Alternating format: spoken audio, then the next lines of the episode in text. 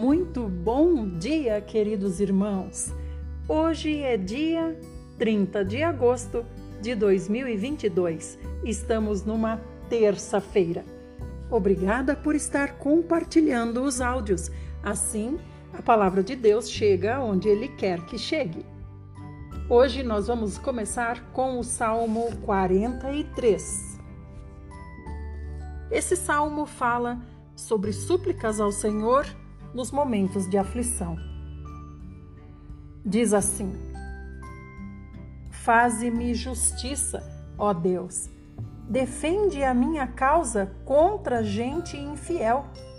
Livra-me do homem fraudulento e criminoso. Pois tu, ó Deus, és minha fortaleza. Por que me rejeitaste? Por que devo sair vagueando e pranteando, oprimido pelo inimigo? Envia tua luz e tua verdade, que elas me guiem e me conduzam ao teu Monte Santo e à tua morada.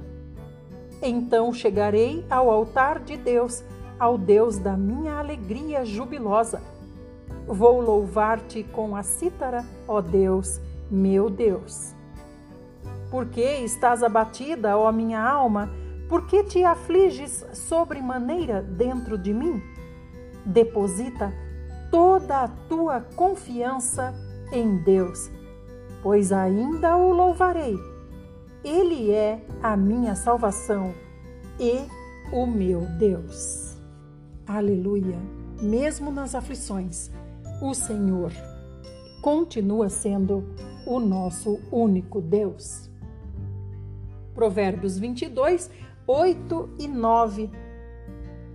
Quem semeia injustiça colherá desgraça, e o castigo de sua soberba será completo. O homem generoso será abençoado, porquanto reparte seu pão com o necessitado. Vamos para Jó? Hoje, a partir do capítulo 31. Jó reitera a sua integridade. Então agora Jó continua em sua defesa contra as acusações dos seus amigos. Ele diz: Estabeleci um pacto com meus olhos de não atentar com cobiça por donzela alguma, porquanto que porção eu teria de Deus lá dos céus e que herança do Todo-Poderoso lá nas alturas? Ora, não está destinada a ruína para os perversos e o desastre para os que praticam o mal? Não observa Deus todos os meus caminhos e não avalia cada um de meus passos? Se tenho agido com alguma falsidade e se os meus pés têm se apressado a enganar, Deus me pese com balanças fiéis e bem equilibradas e concluirá que nada devo se tenho desviado os meus passos do caminho, e se o meu coração tem seguido os meus olhos, e se as minhas mãos estão manchadas de culpa, então que outros comam o que semeei e que minhas plantações sejam arrancadas pelas raízes. Se o meu coração se deixou apaixonar por outra mulher, ou se fiquei à espreita na porta do meu próximo, então que minha esposa seja obrigada a moer cereal para outro homem e outros ainda se deitem com ela. Pois proceder assim seria um crime hediondo. Sim, em verdade, seria uma maldade a ser punida pelos juízes. Porquanto seria fogo que consome até o Abadom, a destruição infernal, e consumiria toda a minha colheita se desprezei o direito e a justiça do meu servo ou da minha serva, quando eles defenderam sua causa para comigo, então que faria eu quando Deus me confrontasse? Que lhe diria quando chamado a prestar contas?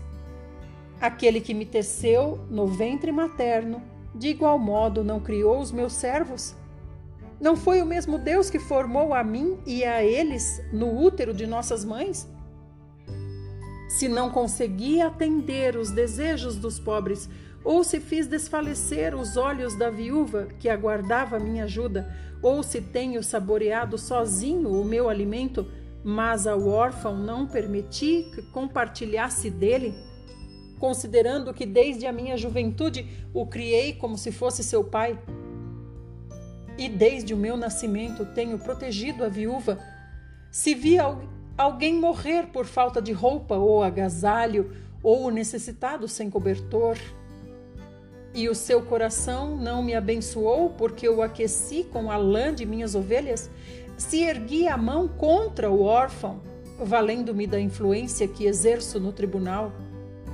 Então, que o meu braço se rasgue do ombro e se rompa na articulação. Porquanto grande era meu medo que Deus viesse a me destruir, e temendo o esplendor da Sua Majestade, jamais poderia cometer tais ofensas? Se depositei no ouro a minha segurança, ou cheguei a pensar em relação ao ouro refinado, tu és a minha confiança e a minha esperança? Se me alegrei por ser muito rico e por ter conquistado bens e riquezas, se olhei para o sol quando brilhava ou para a lua quando ela caminhava alta e esplendorosa, e o meu coração foi enganado em segredo, e a minha mão mandou beijos de adoração. Da mesma forma, esses seriam pecados merecedores de condenação e castigo, pois eu teria sido desleal para com Deus, que está nas mais elevadas alturas. Se a desgraça do meu inimigo me fez sorrir ou me alegrou intimamente, ou ainda se as provações pelas quais passou me geraram algum prazer. Eu, que jamais permiti que minha boca pecasse, lançando maldição sobre ele, se os que vivem em minha casa jamais tivessem declarado: Quem nunca recebeu de Jó um naco de carne?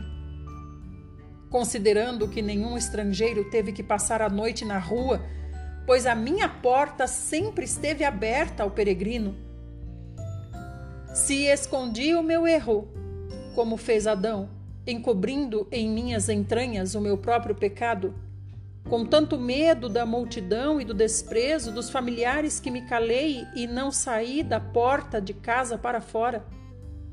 Ah, se alguém me desse ouvidos, nesse momento assino a minha defesa. Que o Todo-Poderoso me responda, que qualquer que aponte os meus erros faça a sua denúncia por escrito eu bem que a carregaria nos ombros e a ataria sobre minha cabeça como coroa. Eu lhe prestaria conta de tudo quanto tenho feito, com a dignidade de um príncipe, eu me apresentaria a Deus. Se minha terra tiver qualquer reclamação da minha pessoa e todos os seus sulcos se lamentarem, se consumir os seus produtos sem nada dar em troca, se causei desânimo aos seus habitantes, que me venham em pagamento espinhos em lugar de trigo e ervas daninhas em lugar de cevada. E aqui se encerram as palavras de Jó. Aí Eliú, o amigo dele, admoesta Jó de novo. Ou melhor, Eliú vem admoestar Jó e também os amigos de Jó. Então aqueles três homens pararam de contestar a Jó, os três amigos dele que vieram de longe, porquanto Jó insistia em defender a sua inocência, a sua justiça.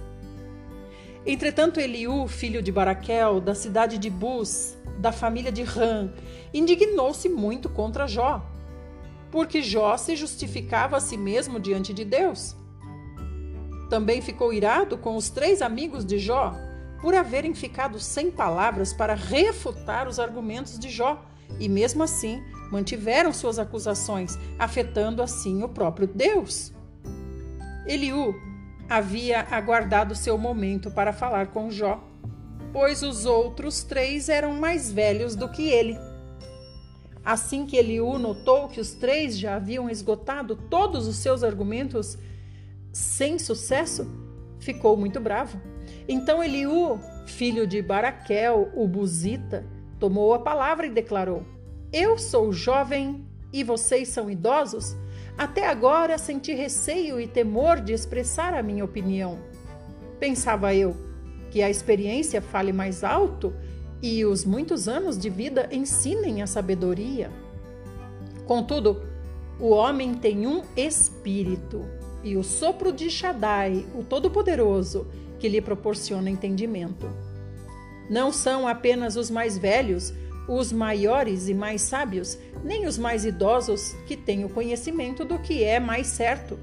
Sendo assim, peço licença para exclamar: Ouvi-me com atenção, pois também eu vou dizer o que eu sei.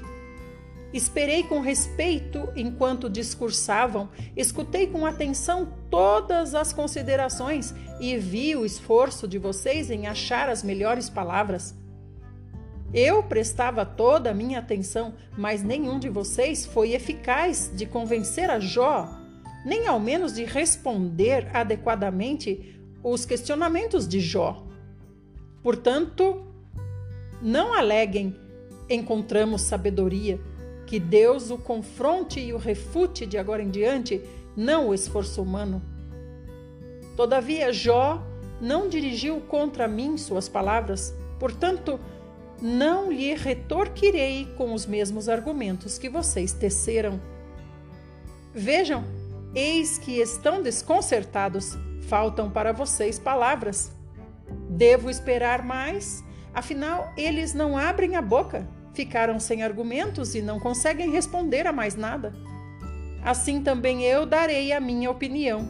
Também vou expressar minhas considerações e tudo o que sei sobre esse assunto pois não me faltam palavras e dentro de mim o Espírito de Deus é que me impulsiona. Sinto meu peito a ponto de estourar, como vinho preso a odres novos prestes a romper. Tenho que falar, isso vai me aliviar. Tenho que abrir os lábios e dar vazão às palavras. Não protegerei sem justiça um lado ou outro, e a ninguém vou adular, porquanto não sou bajulador pois se assim fosse, o meu Criador em pouco tempo me retiraria da terra. Portanto, Jó ouve as minhas ponderações e dá atenção a tudo o que vou dizer. Amados, aqui é o jovem, né? Eram quatro amigos, três mais velhos e um mais novinho.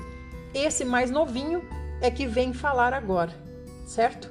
E ele vem de novo fazer uh, não vou nem dizer. Vamos observar o que, que ele vai dizer para Jó aqui. Estou pronto para abrir a boca, as palavras já estão na ponta da minha língua. Asseguro a você, Jó, que minhas declarações procedem de um coração íntegro, os meus lábios falam com sinceridade do conhecimento que eu tenho. O Espírito de Deus me fez e o sopro de Shaddai, o Todo-Poderoso, me proporciona vida. Responda-me, Jó, se você puder. Prepare-se para se justificar perante as minhas denúncias. Eu sou igual a você diante de Deus, também fui moldado em barro. Você não terá motivo para ter medo de mim. Eu não vou usar de força contra a sua pessoa. Na verdade, você fala aos meus ouvidos e eu escuto as suas palavras. Você dizia: Estou limpo, sem culpas e pecados, sou puro e não errei, nem transgredi o bem. Entretanto, Jó, Deus procurou em mim motivos para quebrar a nossa amizade. Hoje, Deus me considera seu inimigo. Deus acorrenta aos meus pés, vigia com censura todas as minhas atitudes? Contudo, eu afirmo: nisso você não tem razão, porque Deus é maior que o homem. Sendo assim, não contenda alegando que Deus não responde aos questionamentos humanos. Entretanto, a verdade é que Deus fala, ora de uma maneira, ora de outra maneira. Deus fala sim, em sonho ou em visão durante as noites, quando o sono profundo cai sobre todos nós e adormecemos em nossas camas. Deus pode falar aos ouvidos dos homens e aterrorizar os homens com advertências a fim de prevenir o ser humano sobre as suas más ações e livrar o ser humano da soberba e da arrogância, para poupar a sua alma da cova e a sua vida de passar pela espada. Também é castigado na sua cama com dores e constante agonia nos ossos, de modo que a sua vida rejeita o alimento e a sua alma comida saborosa. Já não se observa a sua carne e os seus ossos, que não se viam, agora saltam aos olhos de todos. Sua alma chega cada vez mais perto da cova e a sua vida dos mensageiros da morte. Se em sua companhia estiver um anjo, um intercessor, um mediador entre mil, para declarar ao homem o que é justo e verdadeiro a seu respeito, para lhe ser favorável e declarar: livra-o de baixar a sepultura agora, porquanto encontrei resgate para sua vida. Sua carne se renovará e será como na infância, e ele voltará a ser como no tempo de juventude. Ele orará a Deus e será contemplado com o favor do Altíssimo, que lhe permitirá ver a face de Deus com júbilo e restituirá ao homem a sua condição de justo. Em seguida, ele dará seu testemunho diante das pessoas, exclamando: Pequei e torci o que era certo, contudo, ele não me castigou tanto quanto eu merecia. Mas Deus livrou a minha alma da cova e a minha vida continuará desfrutando da luz. Vamos concluir a fala dele no próximo áudio.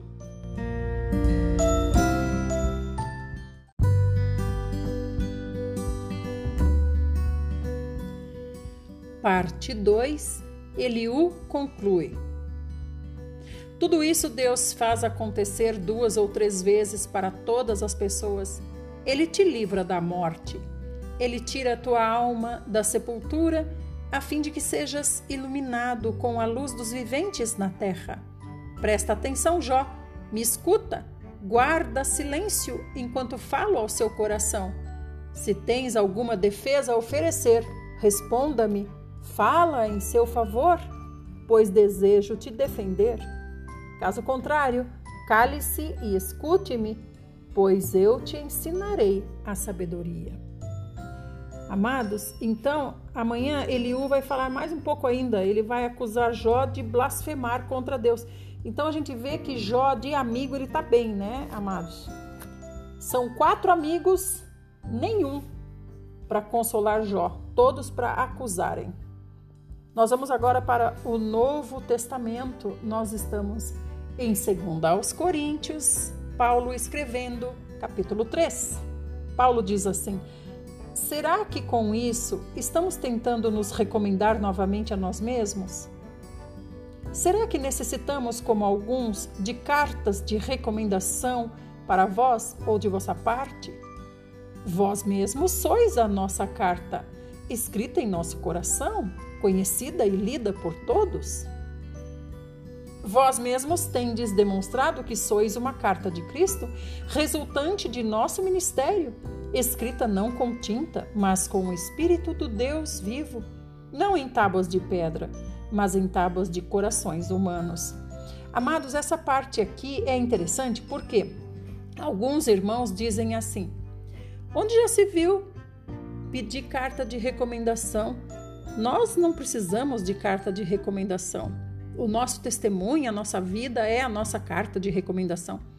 Na verdade, irmãos, nós precisamos de carta de recomendação, sim, e precisamos pedir carta de recomendação, sim, porque nós não conhecemos as pessoas e também para os lugares onde nós vamos pregar a palavra de Deus, as pessoas também não nos conhecem.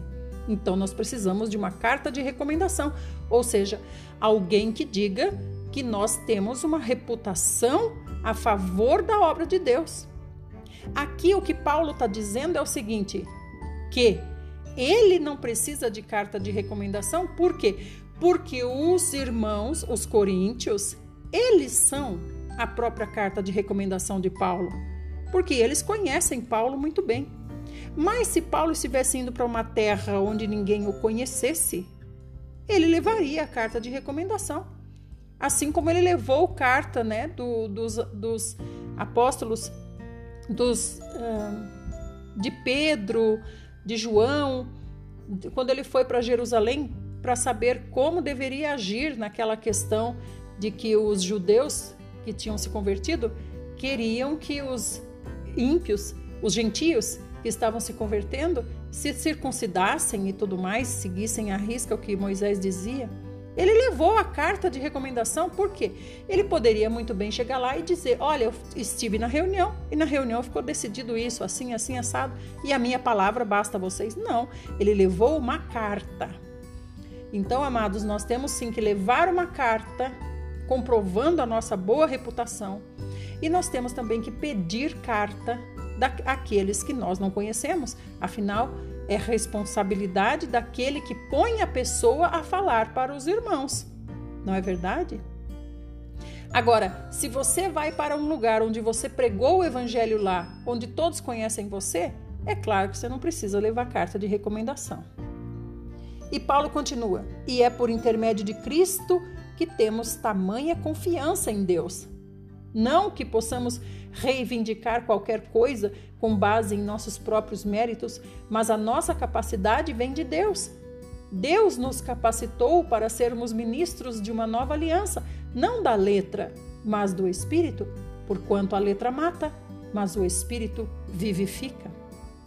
Com letras sobre pedras foi gravado o ministério que trouxe a morte.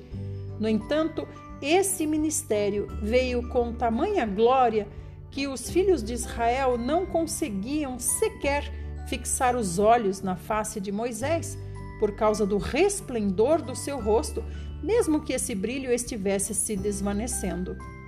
Não será o ministério do Espírito muito mais glorioso? Ora, se o ministério que trouxe a condenação era glorioso, quanto mais ainda será o ministério que produz a justificação. Então ele está explicando aqui: se o ministério de Moisés, que era um ministério que trazia condenação, né, através do não cumprimento da lei, era glorioso, o rosto de Moisés brilhava, quanto mais glória tem aqueles que trazem o novo ministério, o ministério da justificação, que trazem o Senhor Jesus. Porquanto o que no passado foi glorioso, agora não tem o mesmo esplendor, quando comparado a essa glória insuperável? E se o esplendor que estava se dissipando se manifestou em glória, quanto maior será a glória do que permanece? Sendo assim, visto que temos essa qualidade de fé, expressamos muita confiança. Não somos como Moisés, que se cobria com um véu sobre a face para que os filhos de Israel não observassem que o resplendor em seu rosto estava se dissipando e por isso a mente dos israelenses se fechou, pois até hoje o mesmo véu permanece quando é lida a antiga aliança. Não foi retirado, porquanto é somente em Cristo que ele pode ser removido. De fato, até nossos dias, quando Moisés é lido, um véu cobre seus corações. Contudo, quando alguém se converte ao Senhor, o véu é retirado. O Senhor é o Espírito, e onde quer que o Espírito esteja, ali há liberdade. Essa liberdade aqui também, irmãos, é importante a gente comentar que há liberdade para o Espírito. Mas todos nós que com a face descoberta contemplamos, como por meio de um material espelhado, a glória do Senhor, conforme a sua imagem, estamos sendo transformados com glória crescente na mesma imagem que vem do Senhor, que é o Espírito. Aleluia! Louvado seja o Senhor. Essa é a nossa porção para o dia de hoje. Amanhã retomaremos, se o Senhor assim fizer por nós.